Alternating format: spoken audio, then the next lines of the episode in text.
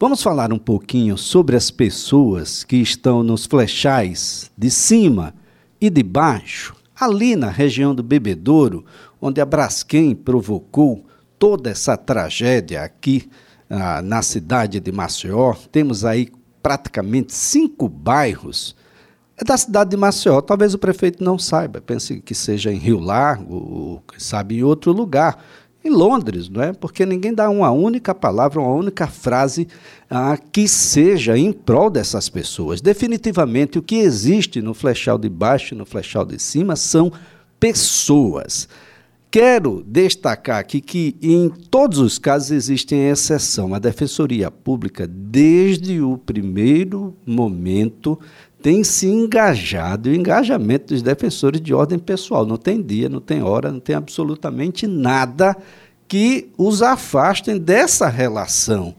Mas é preciso compreender de que a ação efetiva, do modo prático, ela é feita pelo Executivo Municipal, pela Prefeitura de Maceió, que precisa exigir de que essas pessoas não fiquem numa ilha dentro da cidade. Pior, né? uma ilha destruída. Né? Essa que é a grande verdade. As pessoas estão sem o mínimo necessário. A gente precisa de ir e vir, a gente precisa ter um local onde comprar as coisas, a gente precisa ter serviço de saúde, de escola, etc. Será que nem como eleitores, no ano de eleição, essas pessoas são respeitadas? Definitivamente é o fim da picada. Mas eu estou aqui com o defensor público geral da Defensoria Pública do Estado de Alagoas, doutor Carlos Eduardo Monteiro, que a gente agradece, viu, doutor, por estar aqui. O assunto é um assunto salgado, mas necessária a sua discussão de forma clara, de forma verdadeira, de modo que a gente possa fazer com que essas pessoas, essas pessoas não podem mais permanecer por lá. Um bom dia. Bom dia, Elias. É uma satisfação estar aqui participando mais uma vez do seu programa e dizer que é uma grande oportunidade para a Defensoria Pública de prestar contas né, para a população em geral da nossa atuação, inclusive da nossa atuação perante essa tragédia que é o afundamento do solo dos bairros de Maceió, causado pela mineração da Braskem. É, então, nós atuamos, como você bem disse, desde o início, estamos acompanhando, acompanhando essa angústia agora dos moradores dos flechais e, e adjacências, mas sempre procurando uma solução. Estamos ainda caminhando, tentando uma solução extrajudicial, mas parece que não há essa é, preocupação de resolução amigável por parte da mineradora. Né? Já fizemos, emitimos vários ofícios para a própria Braskem, e agora, é, não para nossa surpresa, porque a posição dos órgãos que antes estavam à frente, como a CPRM, Defesa Civil, é, acaba de, de, nos informar que o flechal de baixo, flechal de cima e adjacências, não sofre com o afundamento do solo. Isso não é surpresa, eles têm negado isso desde o início, né? mas a gente precisava dessa informação oficial, porque quem garante que o problema não chegará ao flechal. Um problema é certo, que é a questão do ilhamento. O ilhamento social é patente, né? e isso só por isso já se justifica o que a população quer, que é a realocação. Então, o que a Defensoria Pública vem defendendo é que a população seja ouvida e que a Braskem coloque à disposição da população se vai querer a realocação ou se vai querer a revitalização do bairro. Mas que essa seja uma, uma opção para as vítimas desse, dessa tragédia. Então, estamos lutando para isso. Né? É, nós não temos ainda uma posição da Prefeitura de Maceió se vai ficar ao lado da população que quer a realocação ou se vai ficar ao lado da mineradora que já colocou, já se posicionou de que não vai extrajudicialmente realocar a população. Então, mas toda intervenção no município depende de autorização da prefeitura de Maceió. Então, é, parece que o prefeito já está marcando a reunião para ouvir a população e está na hora de ter uma definição de que lado né, a prefeitura de Maceió vai estar. Né? Se vai defender os interesses da sua população, é, de, de, é, dos, do, dos moradores dos bairros, das vítimas, né? ou se vai ficar, mais uma vez, ao bel prazer do que define a Braskem. Então, estamos aguardando esta posição. Né? Eu acho que a corda já esticou o que tem que esticar. É, a judicialização está próxima, infelizmente, mas não nos falta disposição, Elias. A Defensoria Pública está disposta a ir até o fim para garantir o direito dessa população. E o ilhamento é muito claro, não é? Fica tão evidente se você sair dali pela linha férrea e pegar a esquerda, você vai subir ali a ladeira, vai ser a única saída, viu? A ladeira que dá o acesso à Xanda Jaqueira. Nenhum outro lado.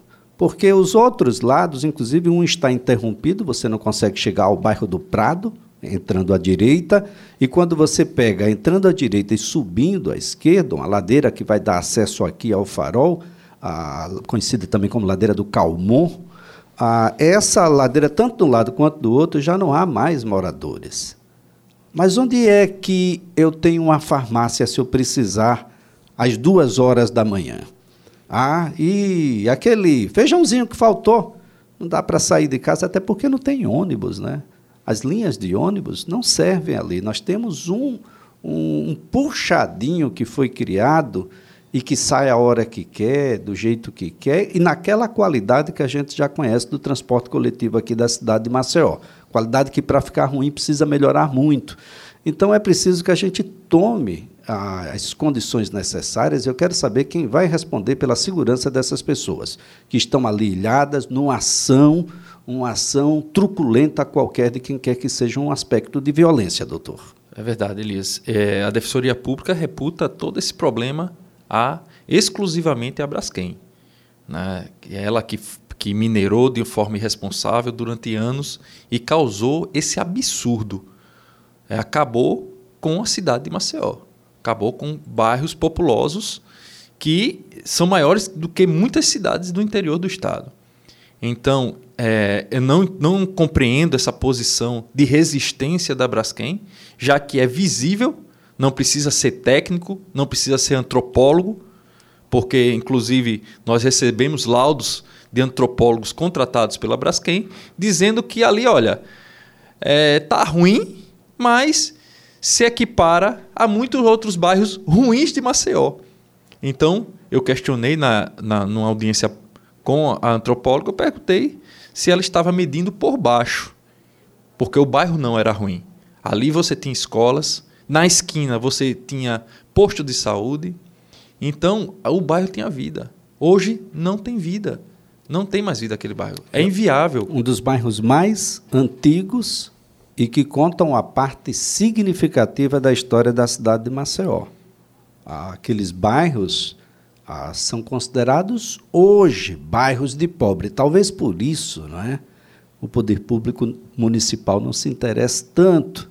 Se fosse uma ilhazinha de excelência, ah, ah, talvez a gente tivesse um tratamento diferenciado.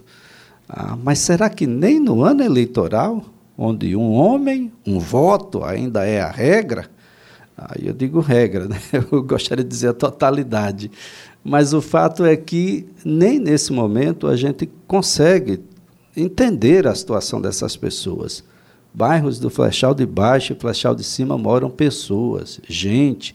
Ah, há uma necessidade que a gente compreenda isso de modo a dar o tratamento digno, respeitoso a essas pessoas. A Defensoria Pública, que vem atuando desde o início dessa situação, eu quero lembrar ah, de que o acordo, em determinado momento, ele passa a ser criticado. E é claro, nós já temos alguns anos do acordo, né, doutor? Isso tudo ah, não é uma, uma caixa de sapato onde se extingue. Aqui, olha, só vamos até aqui. As coisas precisam. O acordo já teve um ré-acordo, depois vai ter um outro, e um outro, e um outro. É, há uma necessidade. É, em determinado momento, há uma série de reclamações acerca, por exemplo, das indenizações ah, os, as avaliações são realizadas, avaliações particulares, por empresas e profissionais habilitados e idôneos e capacitados, acima de tudo, e a Braskem vem relutando em aceitar apenas o laudo que ela diz ser o laudo real e verdadeiro. Essa é uma crítica que se faz, mas a defensoria vem desde o início. Eu fico imaginando aqui, Brumadinho, quantos receberam? Ah, outras tragédias que nós tivemos aqui, quantos foram? Até mesmo o poder público, em algum momento, foi agraciado? Não. O acordo foi, em primeiro momento, bom. Precisa de ajustes? Deve precisar, não é, doutor Carlos? Sim, Elias. O, o, o próprio evento ele é dinâmico. Né? Não há garantias de que o afundamento parou. Então, é, o acordo vai se adequando, né, vai sendo feitas no, novas tratativas para ele se adequando a essa dinâmica do evento. Então, eu, é, eu lembro aqui, Elias, que a princípio seriam retiradas apenas 400 casas. Quando foi proposto o acordo pela Braskem, é, que veio sentar à mesa porque nós tínhamos 4 bilhões bloqueados, e então, é, quando ela veio sentar à mesa com o intuito único de desbloqueio, ela não veio por caridade, por empatia. É, é bom lembrar que é, a Braskem é uma empresa é, que tem lucro, que de, deve ter lucro, né? Que hum, como toda empresa isso não é ilegal, mas ela não está aqui reconhecendo dano nem, nem fazendo filantropia, né? Não, ela não é uma empresa filantrópica. Então ela veio sentar à mesa porque tinha um bloqueio de 4 bilhões e isso estava causando prejuízo para ela. Então, naquele momento, é, estimava-se apenas 400 imóveis que seriam afetados. Quando foram feitos, feitas mais pesquisas, foi se aprofundando, chegamos hoje a 15 mil imóveis, já com propostas de acordo, né? ou seja, que está sendo finalizado. No, no frigir dos ovos, Elias, eu entendo que o acordo foi, foi positivo, foi exitoso. Né? Nós temos apenas hoje, estamos tratando 60 recusas, né, pessoas que realmente não querem, 60 recusas por questão de valor. Então, esse, isso aí está sendo tratado, mas eu tenho, tenho que. Mas há ainda situações que vão aparecer. Tem um retorno, tem o é, flechal. Tem, tem, muita reclamação daqueles profissionais que não tinham como comprovar documentalmente a sua atividade empresarial. Isso é um problema. Isso. A Braskem está fazendo de conta de que ele não era empresário, de que ele não tinha nada manicure, vivia de quê? De sombra? De, e, e, bom, ah, isso é apenas para falar da manicure, né? mas tem o sujeito que fazia os serviços em casa, tem um encanador, tem um eletricista, etc. E quer que se prove. E muitas vezes provar depois de ter saído, ainda naquele primeiro período, a casa já demolida, etc., não há sequer fotos disso. Ah, lembrar de que essas pessoas dispõem de muito pouco recurso, muitas vezes celulares que não têm sequer conexão com, com mídias sociais de uma forma mais mais ágil, essas coisas todas precisam ser levadas um pouco mais de observação social. É, Elias, eu resumo tudo isso a um, uma única palavra: empatia. O que precisa de empatia. Né? As pessoas estão sofrendo, estão adoecendo e precisa de empatia para resolvermos de uma vez por todas essa situação. Bem, doutor Carlos, a, a defensoria ela, ela cresceu na demanda e na oferta, como é que está esse negócio? Tudo vai para a defensoria. Por quê, gente? O empobrecimento da nossa população ele é muito evidente. A pagar hoje um, um advogado particular não é fácil. A gente sabe disso. Não é que a defensoria queira ser a advocacia no geral, abarcar a tudo e a todos. Mas é que as pessoas estão empobrecidas e empobrecidas, elas passam pelas mesmas situações sociais e algumas outras que qualquer outra pessoa, e vai precisar de um defensor criminal. As pessoas se separam, precisam prover alimentos para os filhos, outros, enfim, as demandas todas de saúde, etc. O sujeito que ganha 10 mil reais e a caixa de remédio que ele precisa usar uma por semana custa 5 mil, ele é pobre. Pela, pela observação legal, doutor? Isso, é, é justamente isso. A, estamos numa situação em que a pobreza está aumentando e a gente sente isso na Defensoria Pública com o aumento da, das demandas. Mas a gente está tentando se preparar é, para isso. É, conseguimos recentemente, Elias, a aprovação de uma lei que cria 10 cargos de defensor público. Não é o, o ideal, mas é o possível neste momento. Isso foi um compromisso firmado com o governo do Estado. O Paulo Dantas sancionou a nossa lei e agora vamos é, é, aí nos próximos meses, implementar e chamar esses 10 defensores para dar mais capilaridade para a defensoria pública.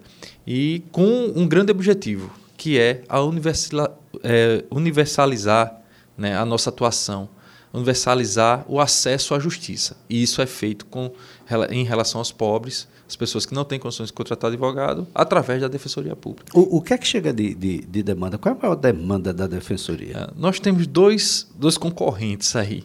É o nosso é o núcleo de família e o núcleo de saúde.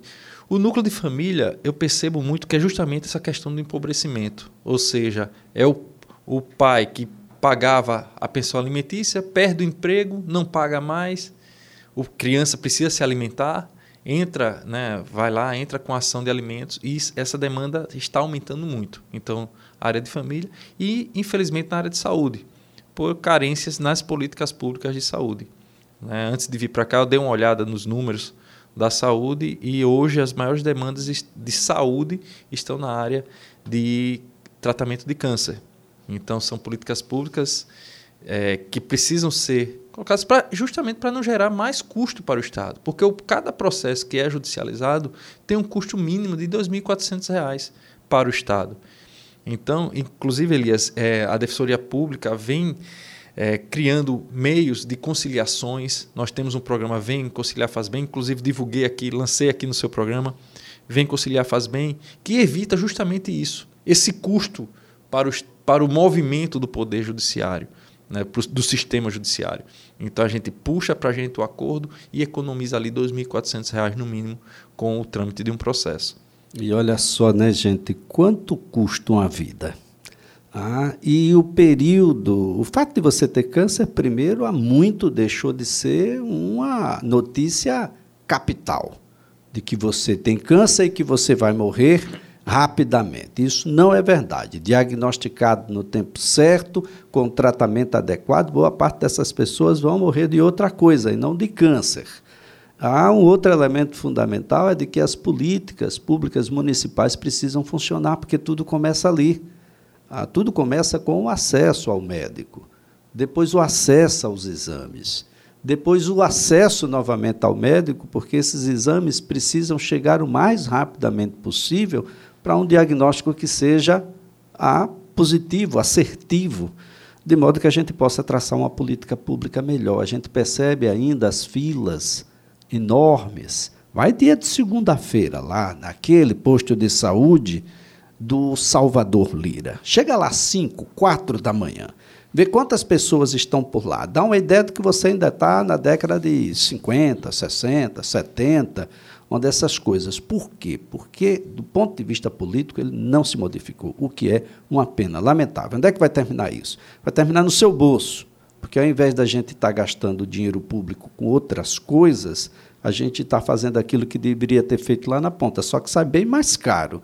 E a Defensoria Pública poderia estar se debruçando sobre outros aspectos da cidadania, das liberdades, que não é fácil, não é absolutamente fácil. Não é à toa que o nosso sistema prisional é só feito por pobres e pretos. Em regra, é quase 100% da moçada que está lá. E quando a gente vai observar, boa parte precisou da defensoria pública, o criminal também é bastante movimentado por lá, doutor. Bastante movimentado. Nós somos um órgão de execução penal hoje, né, previsto na lei de execuções penais, então, nós temos atuação lá, temos defensores específicos que, é, que atuam exclusivamente no sistema, dentre outros que atuam na, na área criminal. Mas a demanda, é, né, como aquela história que só se prende pobre, isso é uma realidade. E sobra para, para a Defensoria Pública atuar. Né? Nós, mas, da mesma forma, apesar de ser um, uma demanda contra-majoritária, né, é, nós atuamos com todo afinco e temos excelentes quadros na área criminal. Então, temos uma grande, somos muito respeitados nessa área. E, outro, e um detalhe, Elias, é que o, o pobre, ele não fica só em primeiro grau, o processo morre. Nós levamos esses processos aos superiores e hoje somos reconhecidos. Somos os primeira, a, a defensoria primeira do Nordeste em números de, não só números de recursos aos tribunais superiores, como também é, com êxito nas demandas. Então, 30% das nossas demandas lá há algum benefício para o preso, para o réu, o que é uma grande vitória. Né? Então, nós, o, eu costumo dizer que o pobre de Alagoas tem acesso aos tribunais superiores. Muito bem, doutor Carlos Eduardo, só para a gente concluir, esses defensores deverão atuar eh, no interior do Estado, aumentando aí os tentáculos da defensoria? Isso. O início da carreira é pelo interior do Estado, então já estou fazendo um estudo para saber as maiores necessidades né, e para alocar esses defensores onde as demandas são maiores e que a gente alcance aí um maior número de assistidos. Muito bem, doutor Carlos Eduardo, muito obrigado. Obrigado, Elias, e a Defensoria Pública está sempre à disposição.